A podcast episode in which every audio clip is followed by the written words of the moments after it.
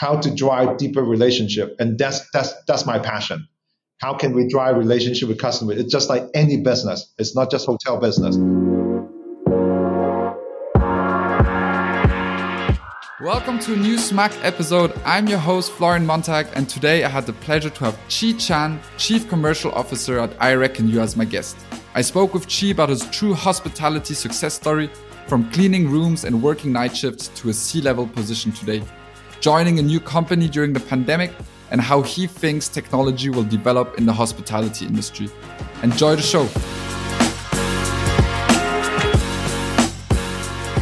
Hello, Chi, and welcome to the show. It's great to have you uh, as a guest today. Um, Chi, could you quickly introduce yourself to, to the listeners of the podcast? Um, just about your role. You're today Chief Commercial Officer at Ireckonu. Could you quickly tell us more about yourself and uh, about Ireckonu? Sure. Um, thank you. Firstly, thank you for, for having me on the on the on the, on the podcast. Uh, very excited. Um, my name is Chi. I am the Chief Commercial Officer at Ireckonu. Um, we are a company that help hospitality to basically bridge the gap to connect all the information together to allow our partners to monetize the information to drive customer engagement and build deeper direct relationship with the guests so that in turn that will generate additional allow them to get share expand the share of wallet and also increase the profitability. Very nice. And so your your story, maybe you, which I want to to really get into today, is you're a real hospitality guy. You mentioned earlier also that that you really started um, off as a front office manager, waiter, front office manager. That that you actually uh, learned operations from the start. Could you tell us a bit more about why you got into hospitality. What is your love about hospitality? Um, and where where did you start? Um, I love hospitality because I really enjoy the interaction with people. I have gotten that interest long, long time ago. I'm now I'm dating myself back. Um, you might figure out my age, but uh, not. I'm not that old. I'm, I'm still pretty young. I'm very energetic. But I really started in Hong Kong because I was born in Hong Kong, and I started joined the Regent Hong Kong Hotel. Um, that's almost 20 years ago, and I started in banquet. And that's how I spotted interest because I was doing a um, kind of like a summer job, and then it was very interesting, fascinating how to run the operation, take care of the customer. It's high pressure time, and you got to basically set up the breakfast, and then in between you got an hour, you got to set up the lunch, and when the lunch is done, then you clean everything up, and then okay, there's a wedding coming in starting at five o'clock, then you got three different meal periods, and then you got same team really work together in the front of the house and the back of the house with the chef, the you know the whole team, and really deliver that you know ultimate guest experience you know for the for the customer um, that's how I started. And like you said, I, I really, that got me interested in, and I got my hospitality degree. And I really just started from the bottom up because I really want to learn the whole business in and out, which means then I started in front office, really just understand the check-in, check-out process. I know that people are thinking that's just pretty easy, but it's really in that interaction. How can, you know, we hoteliers kind of make the good impression to the customer because they're coming in either for business, for vacation, for whatever the reason, and you want to get to know the customer a little bit from that get-go so that you can kind of take that information, share with amongst the entire hotel team so that they can better serve the customer. Right? That that's kind of I started. And then I was very eager to learn many things, which means at that time I was young, I was like, I just want to learn the whole business. Then opportunity came up uh, understand how to do night audit finance. I said, yep, I will do it, work overnight, no problem. And then one day there's a, hey, we need some people to clean the room.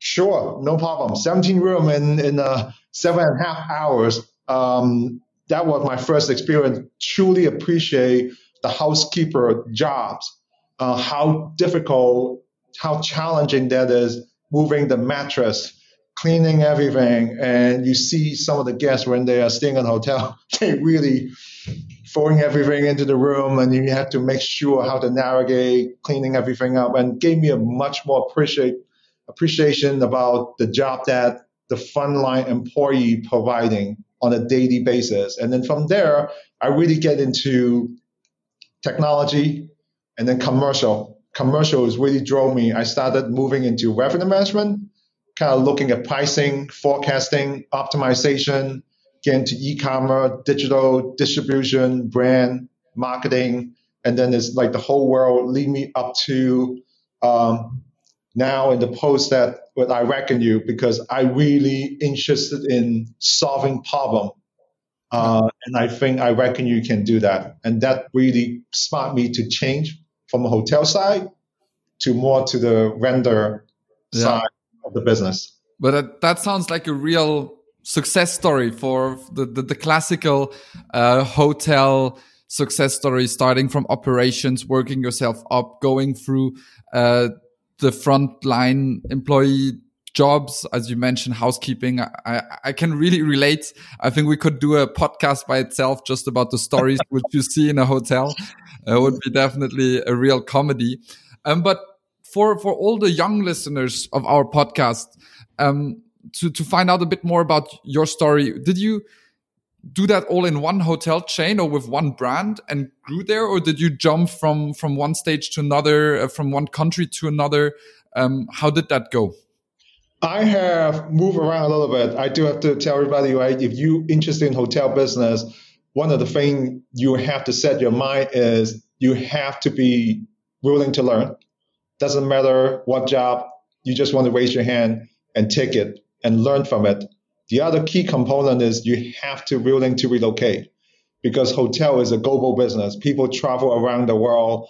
Um, if you are not willing to relocate, it really limited your, your growth and option. That's why we try to do it early, right? Because once you get married and your family, it's, it's a little more difficult to try to move around. But um, like you said, I really started with Regent. That's how spotted my interest. And then from Regent Hotel, I actually joined um, a small hotel in Long Island City in New York called Garden City Hotel. And that's why I really started in, in operation, then moved into Hilton. And from Hilton, I moved to Caesar Entertainment in Las Vegas, in the Casino Big Convention Hotel.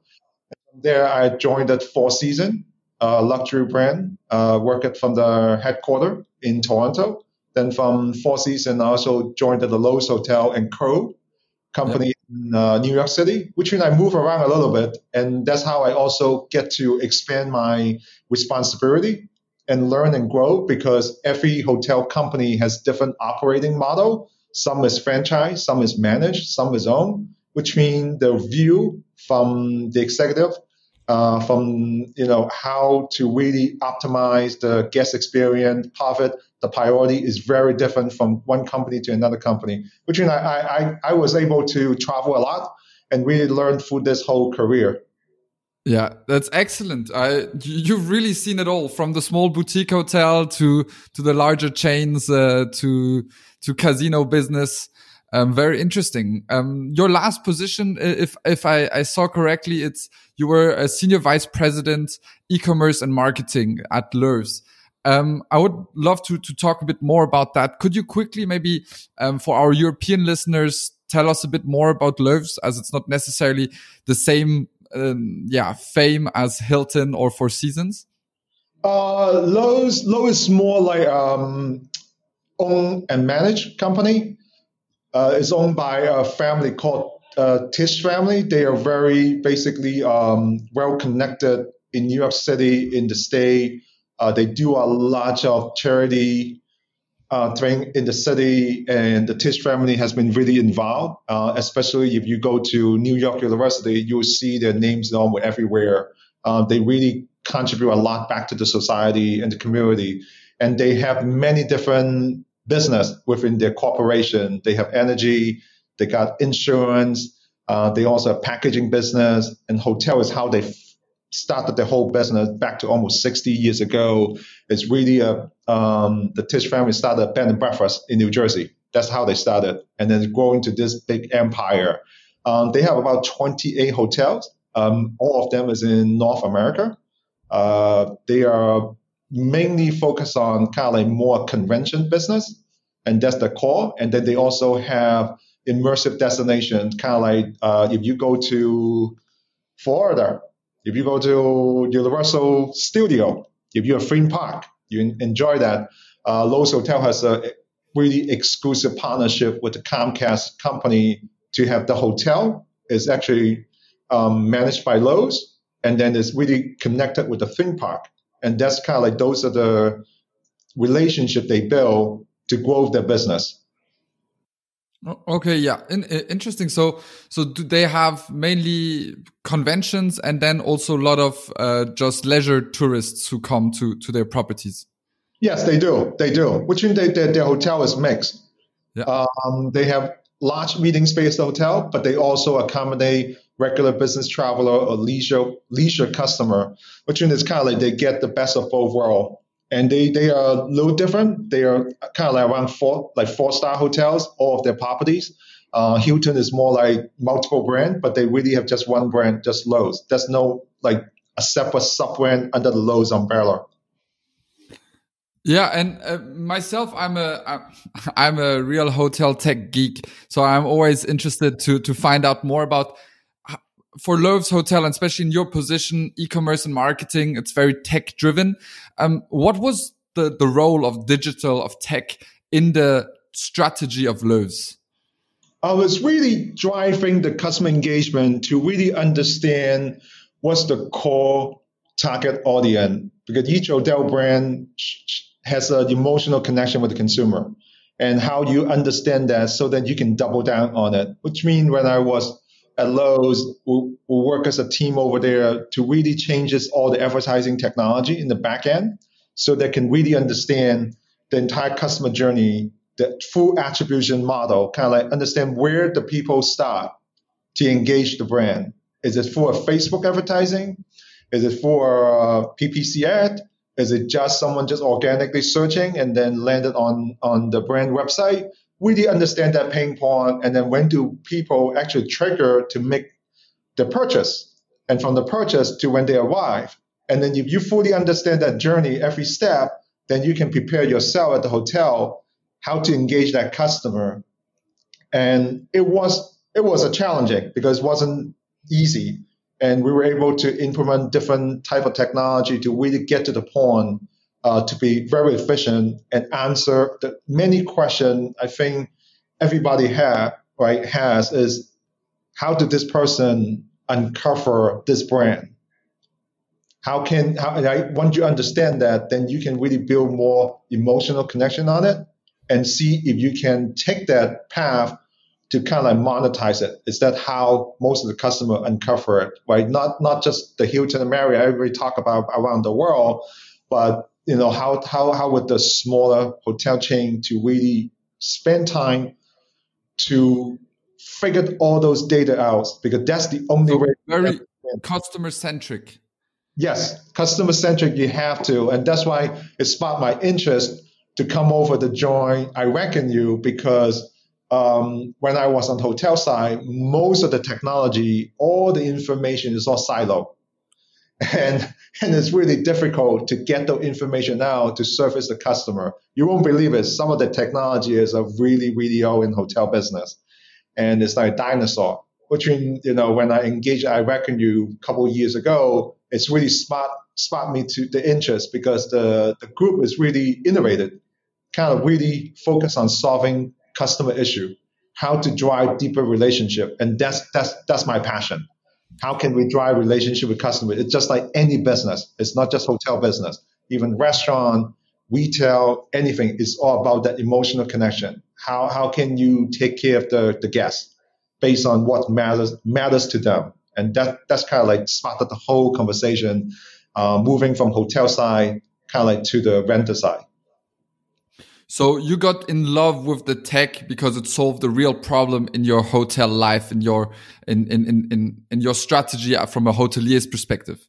Yes, right. Because I always have vision how to basically um, create the perfect seamless guest experience, and but it was very difficult to identify a solution, a company to help, and that that's really how it spotted me to to come over because now that's a technology platform can really create inspiration for different hotel partners, right? And not just hospitality industry, other industries need to be disrupted too, just like healthcare, education. Take a look at food this pandemic.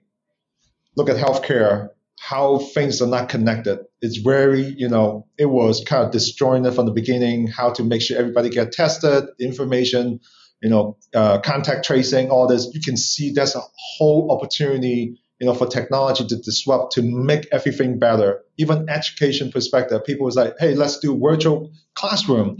But then the fundamental basic, do the people have internet connection? You cannot do virtual classroom without internet connection, which means it's kind of the thing that how can we make certain thing accessible to everybody easier so that we can change the quality of life.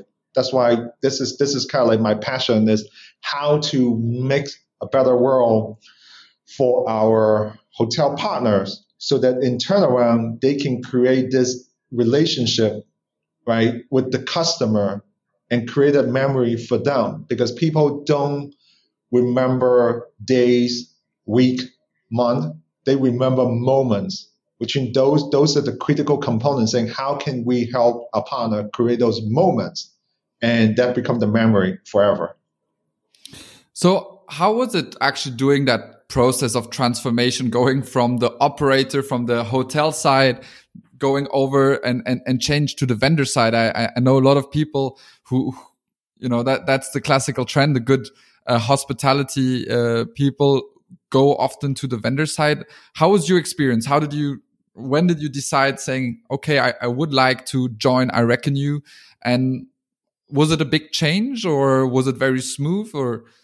It's, I would say very smooth. I, I, would, I wouldn't say it's a big change because it's really no different, right? On the hotel side, at that time, my customer um, was literally the hotel because I was at the corporate office supporting the hotel, giving them the tool, the information, enable them to do the job, and then also the guest, the customer um, this side, uh, what Ireckonu, it's really no different. Like uh, uh, my my customer now is just a hotel uh, partner, and it's continues serving them, solving problem, making sure they have the tool, right, the platform, the information to do the job. Which means it's pretty smooth transaction. I won't say it's very difficult.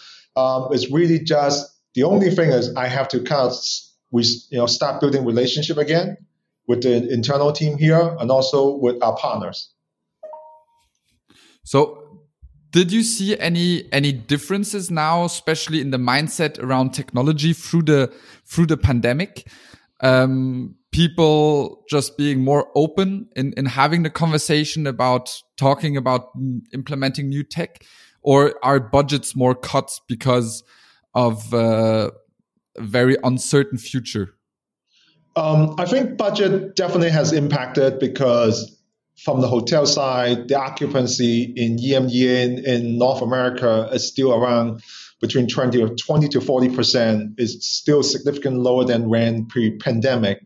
Asia is a little better because um, they have controlled the virus, and then people are really traveling regionally, and you can see that the Golden Holiday, Golden Week holiday in China uh, the occupancy is really spiking back up. People start moving. But yes, cash flow will still uh, number one priority uh, for the next, I would say, 12 months or 18 months or so. But however, um, it's also sparked the conversation from technology perspective, how to allocate appropriate capital to really accelerate the technology growth. And you can see because of the pandemic, people start thinking about more more adoption to contactless engagement, payment, check-in, digital key, right? Those become more common. Some hotels also start looking at how to accelerate. And then you look at the healthcare side. Um, this is not new in the uh, Asia. People actually talk to the doctor on the video. That's how they diagnose. You know, if you have just mild symptom, have a cold or anything, um, now is slowly become a trend in U.S. because people are kind of saying, "Hey, I don't want to go outside. How can I still talk to my doctor?" Which when you see some of those technology will kind of like accelerate the, I would say, move that I would say between three to six year ahead. and now people are thinking about how to implement those technology. And the same thing with us. I reckon we, we are cutting edge and it's, it's really in, in, the fun. And now it's like started the, the thinking. People want to think about how to leverage technology because I also want to point it out. Sometimes people afraid of change and also afraid of technology. But technology is really supposed to enable us to, to make things better, create better quality of life, create better guest experience, create better engagement between, of course, we still need to protect the privacy perspective, but it's, it's really changing that mindset. Yeah. But we can see that also not just on the hotelier side, but also on the on the guest side. Especially in Germany, we always say that the Germans, of course, data privacy is very important, but also they always like it a bit more. Um, yeah, the old key, etc. You know, no digital key, no online check-in. And then suddenly I spoke to a couple hotels who through the pandemic just said, now we only offer digital key or we only offer online check-in. And suddenly all of the guests were able to manage. And uh, before they always had problems with it, but suddenly because they knew, okay, it's for my own safety or it's for my own benefit, then technology is not that complicated anymore. So I think I would totally agree that there's a much bigger adoption from uh, from the hotelier side being more open to it, but also from the guests being more willing to have everything on their own device. Yeah, I, I agree with that. And then the other thing I want to touch on, especially from the hotel side, uh, the cleaning procedure, the housekeeping, those would change forever, right? Because it's not just because of pandemic. I know that all all the hotel brand come up, you know, basically explain to the customer safety first and how they change the cleaning procedure. But you got to wonder, ask yourself why it wasn't done like this before, right? Yeah. no one cleaned the remote, right? And then you know, sure, you got regular food, different you know, regular virus. They were they, those exist before, right? Which means I think this whole pandemic has really changed the view from the consumer side. They want to understand how the hotel do the you know the cleaning status like the, you know, what, what what do you do not just changing the the bed the sheet changing the towel do you do you go really do deep cleaning um, all the you know frequent touch area um, do you really vacuum the room do you you know shampoo the carpet in the room how often do you do it if people was going to start all this because um, this kind of like really changes how people view right the safety right? Travel will always be there. I do believe travel will come back, but safety. And it's also a great way of differentiating yourselves from, uh, let's say, an Airbnb or something where now hotels can really say we have these uh, hygiene standards and we can prove that we we have these standards, which maybe in a in, in a local home where you're staying you will not have as much. So this allows hotels really to reposit to to use this and and position that again, as you mentioned earlier, building on guest experience on that. Um, I think that is that that is a very important point for for many hotels, which they need to emphasize on at at this uh, point. But really, I think we're we're going in a really interesting uh, discussion there, where what have you seen other changes maybe through this pandemic? I mean, of course, we need to talk about the pandemic. It's been affecting our industry for, for 10 months now and it's going to continue. Have you seen any key changes or key impacts? How our industry has changed or maybe in general worldwide? I know hygiene, but uh, did you see also other trends? I was saying definitely safety safety is is become the number one priority from the customer perspective. Um, also, the brands, all the hotel brands must deliver. They have to keep that promise. Um, not just basically putting on their website the procedure, but they have to deliver the promise. Other changes might come. Um, you will see that you know it's very unfortunate because of the pandemic. You some hotels are permanently closed and then some of the new supply, new build is kind of now got pushed back in the in the future because of the pandemic, maybe delayed 12 months, 18 months, 24 months, which means you'll see a probably significant change between supply and demand because all you know through this pandemic, everybody also adapting using virtual meeting. Now, I don't think that will change uh, significant impact people still want a meeting in person because the connection in person versus virtual is very different. But it will it will definitely impact some some portion of the business. They will no longer need to just travel for a day or for a short trip, two three day. They can do those virtually.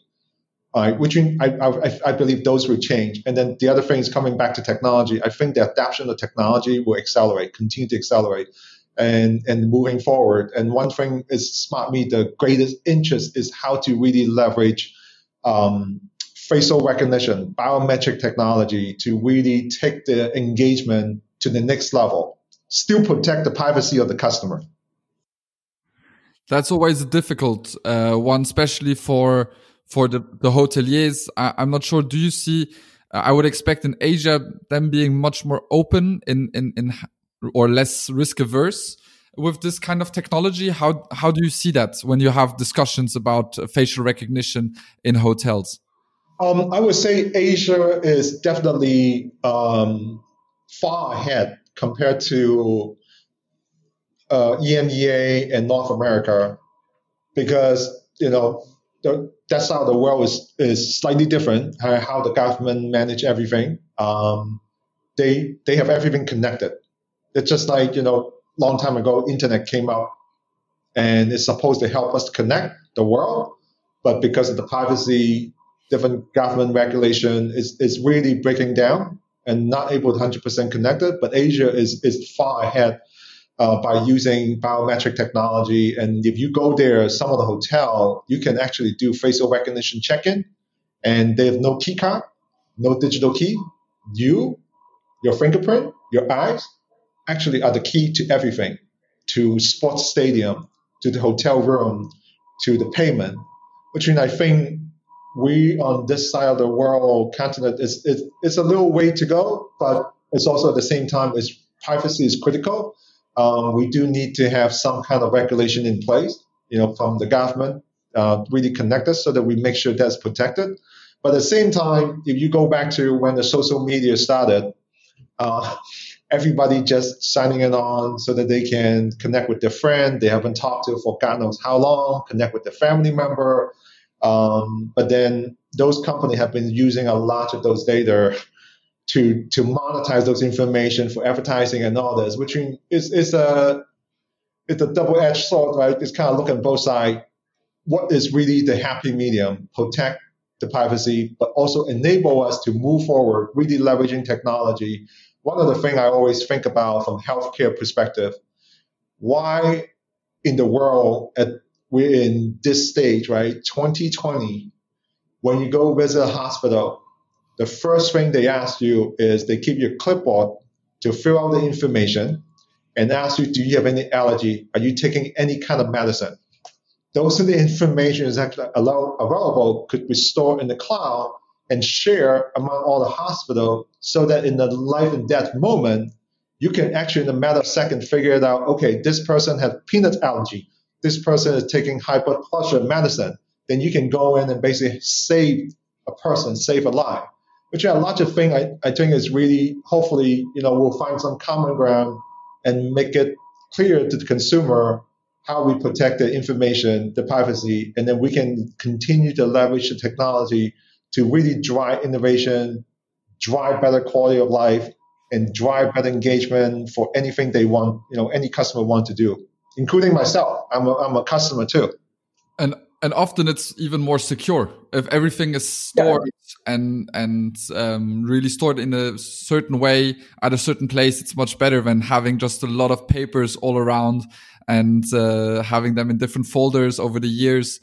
This is definitely not so secure um, I would say. But I think that's interesting to, to, to maybe also now go a bit more into Ireckonu and, and, and, and find out about more about Ireckonu. I, because you guys are doing that, right? You're, you're bringing all together for hotels, uh, a place where all the data from all the different data sources are stored and uh, hotels can work with it, especially hotel chains. Could you maybe explain in a very simple terms uh, what Ireckonu does? for for maybe the less tech savvy listeners? Sure, I can give you two phrases. The first one, our founder um, and CEO, you know, really have this vision solving problem for the industry. And one word is simple, plumbing. Plumbing. You have to have plumbing. And he has this vision, create this middleware, allow all any type of information can go through this this this middleware and all connected. And now we are actually helping our partners to monetize all those data to basically sort it out what is the actionable insight right? I want to make it very clear. Data is important by having a bunch of data bunch of information and nothing you can action on for me is no different than having zero data which our job is really helping our partner to make sure all the information is clean and going through one single area, um, our middleware, so that you have a single view, unified view of the customer. And then in that process, we're also helping them to really leverage the information automatically. They don't have to seek out the information. We have recommendation engine and really figure out all those pieces and, and basically send out those couple key actionable insight to our partner so that they can service the customer better because our job is to help them create deeper relationship with the consumer so that they can increase their share of wallet right? Because that's all they want. How can i get more from my customer? Definitely. And what is the conversation with, the hotel? As you say at the beginning um, no data or a lot of data is like having no data if you don't do anything with, with, with this. What is the interaction which which you typically have with hoteliers who maybe have a lot of data but they don't do a lot with it? Do you guys say okay let's clean it up and, and bring it in together or do you say okay let's start fresh and, and, and collect new data and make sure that that data is well organized and well structured because that's i, I have the feeling often a, a strong conversation um, in the industry what is the best practice yeah, I think our goal is not to disrupt our partners, the layout, right? Our, our solution is pretty flexible. And then our solution also help our partner to eliminate all the redundancy database system, which really help them save money from the get-go. And then, and then after that, that's our commercial. We comes in, really create this inspiration, helping a partner to imagine what they can do now and then really fitting in their vision and their purpose, their overall strategy. And we have different partner leveraging a, a system. It's completely different model. Some is focused on operation efficiency. They want to have 100% contactless, right? They want to drive basically the, their profit, profit, margin up, and they want to basically have literally just become like a um, kiosk, self check-in, self-serve, everything is like that, so that it has less employee interaction. But however, we also have some brand work with us. They want more employee, you know, in-person contact with the guests, which in then we also help them taking those information, enable them through the check-in process during the stay, how to basically proactively uh, serving the customer. I can give you a classic example. Uh, with our solution, based on all the behavior, all the information, structure, unstructured information we gather together, we can figure out what the customer wants. Um, I'm, I can use me as a classic example. I like extra hangers in my room. Five extra hangers. Do not ask me why, but five. Because, because I like to literally hang my jacket, my shirt separately. And I also like down pillow. Those are the information I ask the hotel every time when I check in. But now with our solution, we will be able to detect those signals and create a persona, a profile recommendation into in, into the, the engine so that next time when I stay with the hotel again, I no longer need to ask. Because what happened? The solution will proactively open a ticket, inform the room department, she is checking in tomorrow, and please prepare five extra hanger and put the down pillow in this room that for me is paying attention for the little moment and, tra- and, and the interaction with the guest and gathering those and turn it to something that become create a memory moment.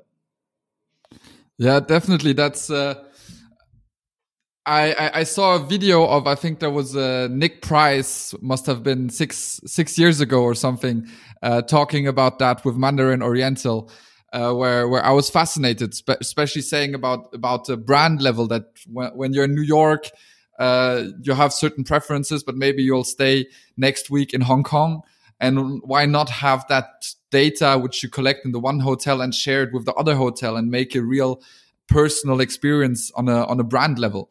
That's uh, I think that's where, where, where the hospitality, especially the luxury segment, uh, really wants to go to.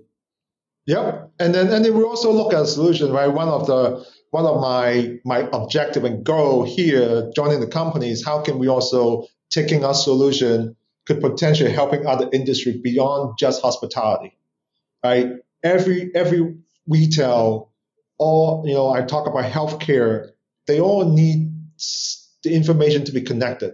How wonderful that is that when you go to um, a retail store, you're shopping in Amsterdam, but when you travel to the other side of the world, you go to New York, same company. You walk in, they know who you are, they know your preferences, they know your size. And like like those are the things that it could happen, right? Which means our job is really not just provide the solution, but really helping our partners to create, they, they bring the vision to life. Right? We are here to drive inspiration, drive innovation, and create that imagine, like the imagination, like help them imagine, imagine saying what is possible. It's kind of like limitless, right? Take that word, one word, us. Ireckonu, limitless. Yeah, that's that's very interesting, and I, and I, it's also good to see in a sense that it's not just the hospitality industry which is behind or which which could improve because often I would say we, we always like to to to criticize in, in the hospitality business that we're not innovative enough or we, we're not tech driven enough. But I think as you say, there's a lot of areas where you can improve and become more customer centric. I think that's definitely key and to a successful business is to better know your customers and and offer your services more around them. And have you guys now started? You said you, healthcare. Do they have similar issues? Is it the same thought process? Um, than, for example, hotels looking for new tech, or is, is do they have a very different um, mindset? They probably have a different mindset. Um, that's why we're looking into it right now, uh, talking to different, you know, partners and try to see what opportunities there we can help them because um, they definitely have different mindsets compared to the hotel. And that's why I look like going back to the privacy, the data, and that's one of the things that is not just having governance, right, at the team to uh, technology to protect the privacy, uh, make sure the data is secure. I think every company has a responsibility to protect the customer data, and they should really look at themselves, allocate appropriate budget capital or operating budget to really ensure that their security is is basically state of the art. So that then it creates a safety, right? Once again, it's going back to safety. Consumer willing to transact with you. Um, but definitely, I would say different mindset. Um, that's something we're looking into right now. Uh, hopefully, you know, in my maybe my next podcast with you guys, I can give you more update. Definitely, that that that would be that would be very interesting. I, I, wanted to, to jump into different mindsets. You did a big jump from the U first from, from Asia, from Hong Kong to the US. Now from the US, you relocated to Amsterdam, if I, if I understand correctly. Um, what is your, your, your, your experience in, in the mindset, especially with the European hoteliers? Um, is there a big difference because the structures are more independent, more fragmented? Um, did you feel something? Um, no, I think I think it's the same, right? Instead of the big boxes, big brand company, um, here's a smaller scale.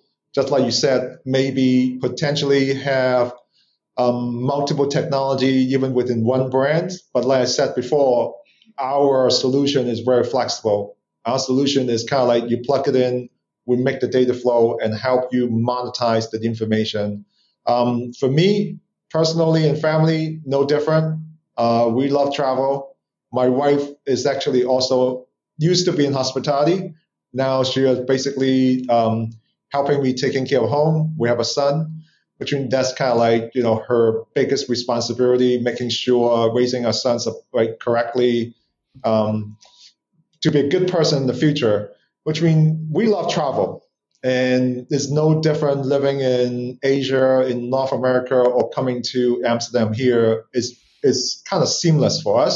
Uh, the adaptation is pretty easy, and since we like to travel, uh, no, not not a, not a big huge change for us. So, how's living in the pandemic when you're not allowed to travel anymore so much uh, as a travel lover?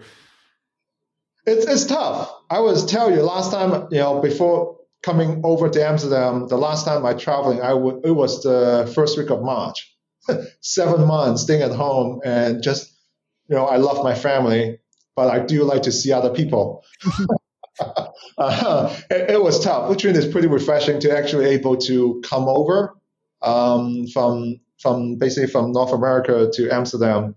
Um, I love it, um, but once again, it's going back safety. Even when I got on the plane, you know, it was great to see that um, the face mask is put on by the passenger, um, by the flight attendant, even the captain from the plane, and some of the safety protocol they've implemented cleaning the seat and all this, which is it's made me feel safe when I got on the plane and flying over here.